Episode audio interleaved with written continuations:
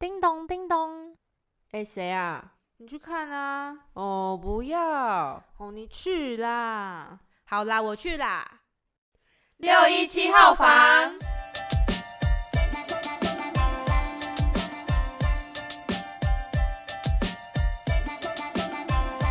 欢迎来到六一七号房，我是摩卡，我是罗罗。今天是 Mr 小聊室小聊室先生的下集。如果还没有听上集的听众，可以先去听上集哦。下集呀，要讲的是“动能”这个词。你有听过“动能”吗？摩卡有。在书中呢，作者把动能称为大魔。你先记好“大魔”这个词。哪一个魔？嗯，就是魔王的魔术的魔，对，也是魔王的魔。对，就是大很大的魔王的感觉。你们就想成这样。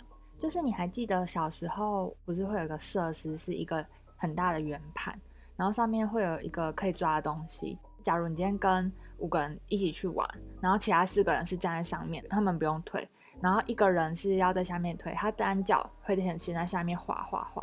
一开始滑的时候会很吃力，是因为他把那四个人重量连带，然后滑了五六下之后，速度开始起来了，因为是惯性定律的问题。所以那个速度起来之后，他的脚就可以放上去，然后大家就可以在上面转转转。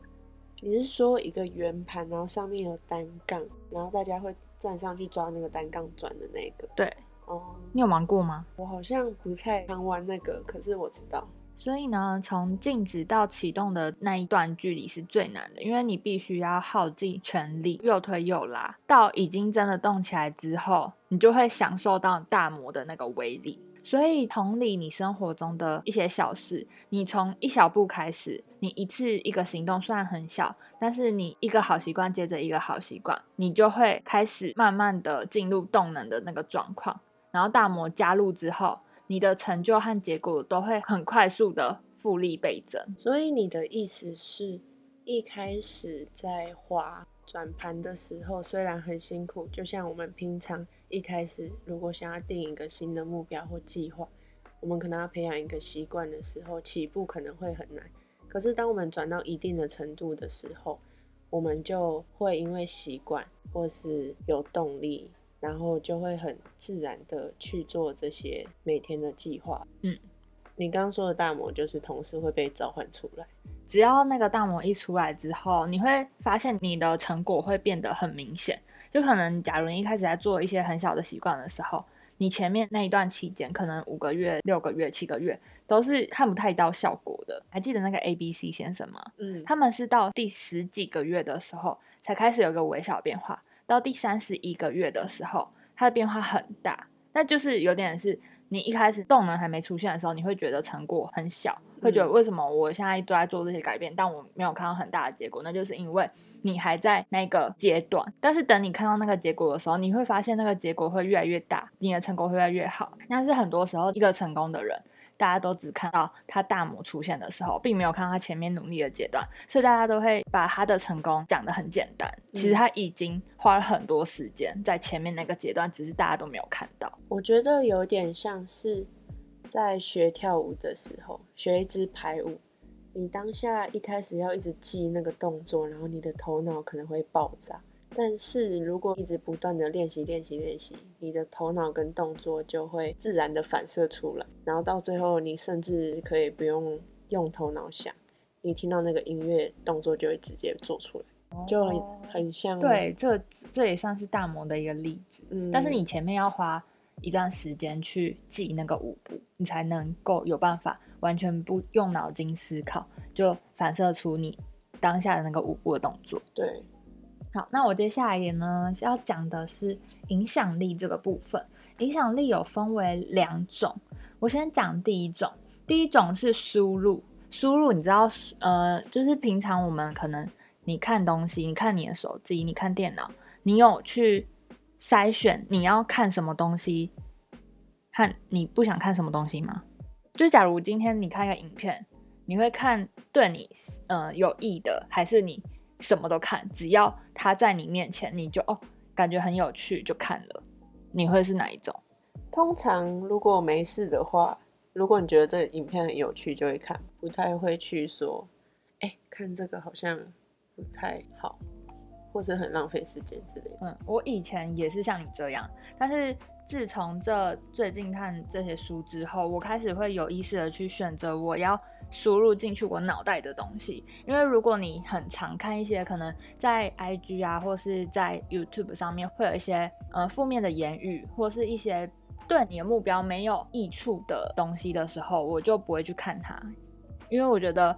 如果你花那些时间去看那些东西，它不会让你带来什么好处，而且有有时候你看太多负面的东西，你会被影响。所以我觉得环境很重要，筛选你要看什么东西，你要让什么东西进到你的大脑，然后你要让不好的东西不要去进到你的大脑。我自己会实施的就是，可能一个礼拜、两个礼拜，我会自己去看我的追踪订阅的账号。是不是都是我现阶段对我来说是好的？我觉得这个账号对我来说没有帮助，我就会退追踪，然后确保我的能看到的东西都是好的，这样就也不用一直去筛选说哦，感觉这个东西会影响到你自己。我自从做了这个习惯之后，我觉得我都蛮有意识的去筛选我自己想看的东西跟不想看的东西。但是如果开启 YouTube，就是通常看影片的话。我觉得，除非我现在没有什么时间，我可能就会选需要看的。但通常感觉大家在看的时候，应该就是哎很闲，嗯，反正好笑或是有趣的就会看。对，如果你现在的目标是你想要在你的事业有一番成就，但是你又把你多余的大量的时间拿来看这些可能对你事业没有帮助的影片或是一些讯息的话，就会觉得。你好像就是做这个东西没办法达到你要成为的一个目标的时候，这不就是浪费时间吗？其实那一些额外的东西，也有点像是你目标道路上的诱惑。嗯，而且你你知道现在注意力很值钱吗？就是假如今天这个话题能够引起大家的注意力，其实发布影片的人或是发布这个消息的人就可以挣到钱了。嗯，就像 YouTube 不是。点阅率和观看率就可以赚钱，只要它能够吸引到你的注意力，就能够赚钱。所以，其实在这个现今的这个时代，注意力是非常的可贵的，因为太多资讯了。所以，只要那个资讯能抓住你的眼球的话，它就可以赚到钱。所以，你更要去分辨哪个东西是对你有益的，哪个东西对你没有益的。因为以前，呃，爸妈那个年代，电视就只有三台，他要怎么选，他就是看那三台而已。但是现在真的太多可以选了，所以你更要有意识的去选择输入进去你脑袋的东西。我想到我高三的时候，那时候考统测压力很大嘛，大概就是一直在读书读书，只有吃饭的时候可以小小的放松一下，然后我就会看木曜四超玩的一日系列，因为我就觉得阿公很好笑，所以那时候我就觉得会花一点时间看这个节目。但是前提是你不能花你大量的时间在做这件事情，因为如果你把你一天的时间都拿来看这些东西的话，反而就是在浪费时间。但是如果你只是可能像我刚刚前面讲的放松心情或是疏解压力之类的，我觉得是可以被接受的。嗯，对，所以我觉得这两个还是有差别的，不是说每天都看了一堆很没有营养的东西，或是很负面的东西，你又说啊，那就是放松啊。可是你已经花太多时间，你已经偏离你的目标了，我觉得这就是不行。再来，影响力还有分成第二个，就是你交往的对象。这边的交往对象不是说哦男女朋友交往的对象，是跟你有接触的人，包括朋友、亲人，还有。男女朋友都算，嗯，你还记得我们之前去上课的时候，然后就看到西颜色的人在外面宣传，然后那时候你就跟我说，哎，怎么西颜色的人都穿的很像？但是我觉得这句话更正确的讲法是，因为我很喜欢西颜的那种风格，还有我认同这样的文化，所以我会穿这样，因为我认同，所以我会在这个团体里面，所以不是说哦西颜色的人都长那样，是因为我们有共同的信念，我们也很。认同我们这个文化，所以我们才聚在一起。嗯，所以那个环境跟那个交往的对象会影响你很深。嗯，你有听过就是人家说，嗯，最亲近你的五个朋友，你们的可能收入水平啊，或是你们价值观都会是很像的，可能你们赚的钱会一样。因为假如今天你身边的朋友都是是进去或是呃比较会在舒适圈里面的人，你们可能赚到钱就是这样。但是假如你们今天你身边那五个朋友，都是会不断挑战自我，很喜欢学习一些新的事物的时候，你是不是就会被他们影响？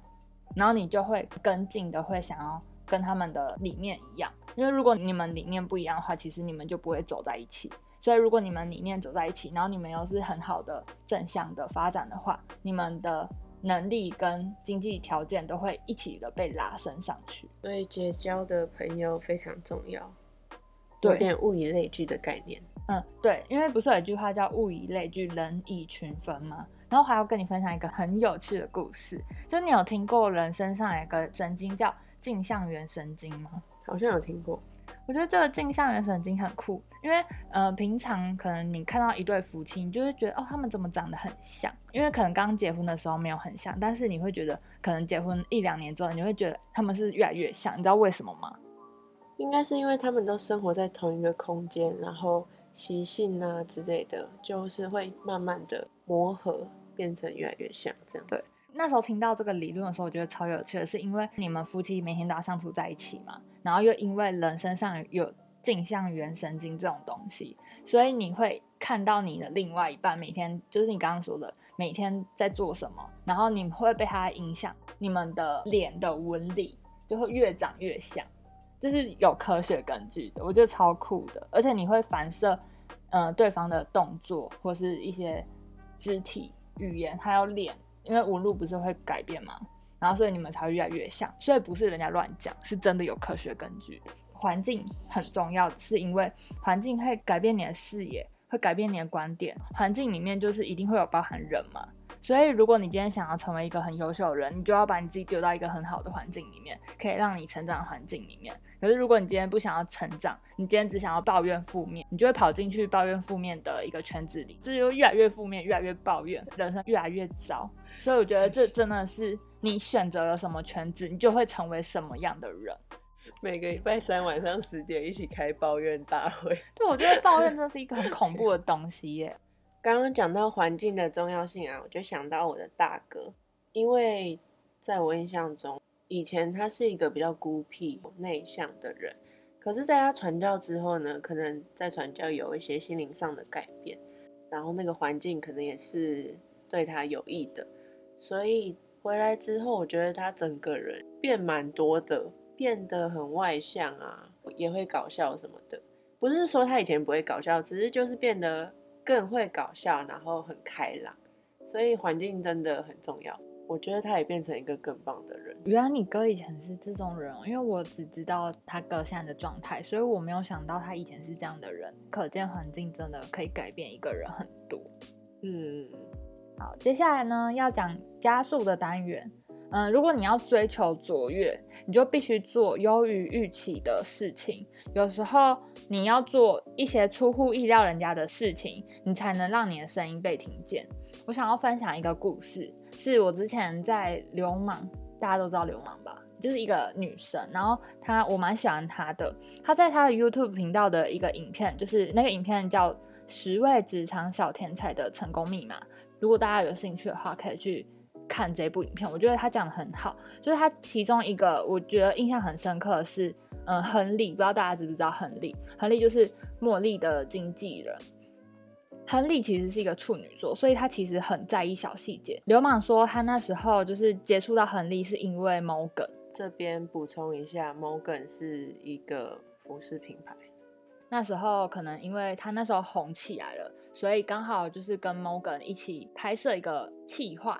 然后那一天就是他们很中餐在吃饭的时候，因为 Morgan 是有请亨利的经纪团队去帮他们策划一些事情，所以当下亨利的团队在中午大家吃完午餐的时候，因为他们吃便当都会自备环保筷，就是那种环保筷，大家每个都一副这样。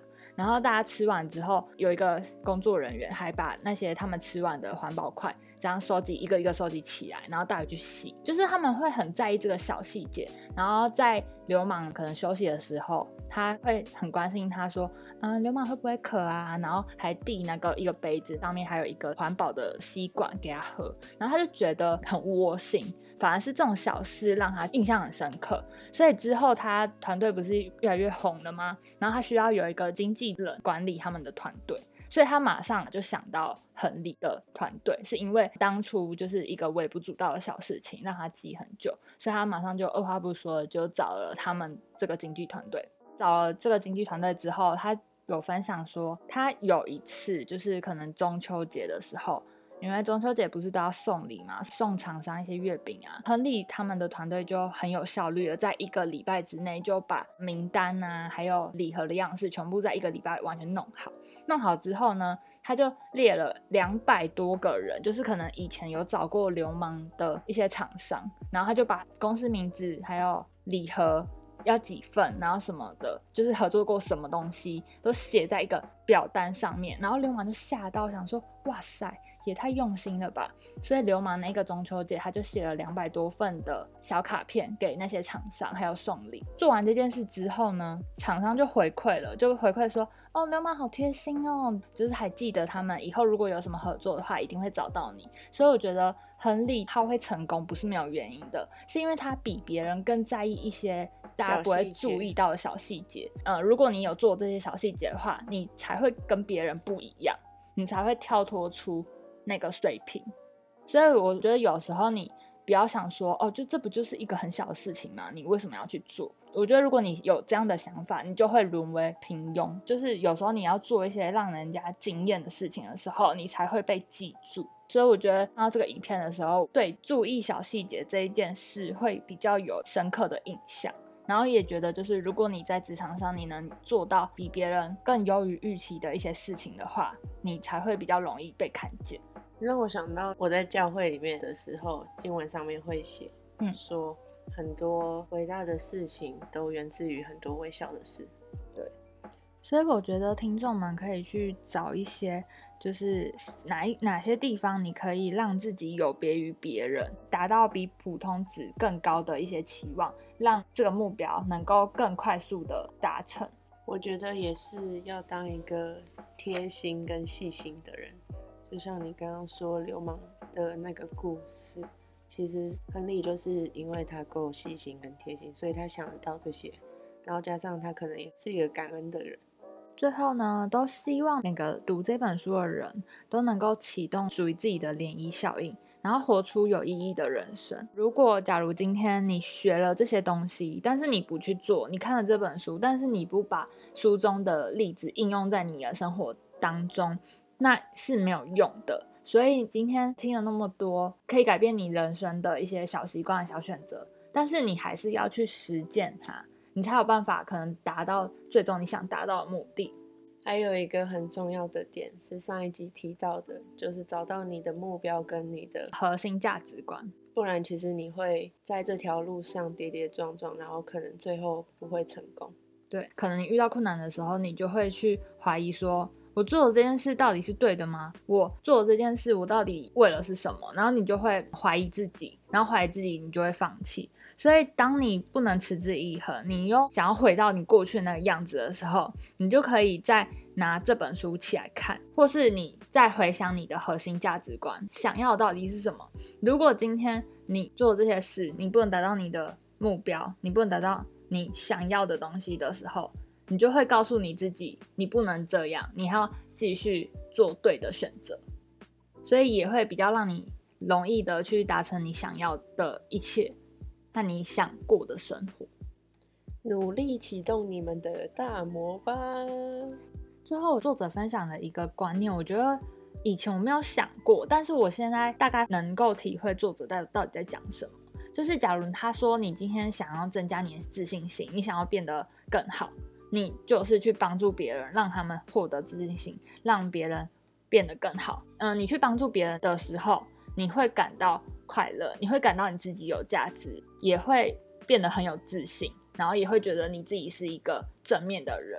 所以，假如你今天想要得到什么，你就去帮助别人得到什么，你这样子回馈回来到你自己的身上的结果是非常大的。所以，最后我想说，成功其实不是一触可及的。很多时候，其实大家都会很想要快速成功，或是快速达到减肥的效果，或是快速的做很多事情。但是这些事情其实根本没有办法快速就达到。每个成功的背后，一定要花很多的时间、很多的耐心、很多的调整和改变，你才有办法达到。所以，其实现在很多人都追求速效，然后或是速食的一些事情，我就觉得成功的本质并不是速效，也没有什么东西是速效的。人家如果有人跟你说，呃，我今天吃这个东西，我可以马上瘦十公斤，你反而要去担心这是什么不好的事情，因为天下真的没有白吃的午餐。你让我想到我的国中老师曾经跟我们说的一句话：凡事慢慢来比较快，不是说你做事慢哦，是说你的心要慢，嗯，这样子你做事才会快。好，那我们这一集就差不多到这边，希望大家都喜欢这一本书的内容。欢迎脸书、IG 追踪分享六一七号房，我们在各大平台都有上架，只要搜寻六一七号房就能找到我们哦。拜拜。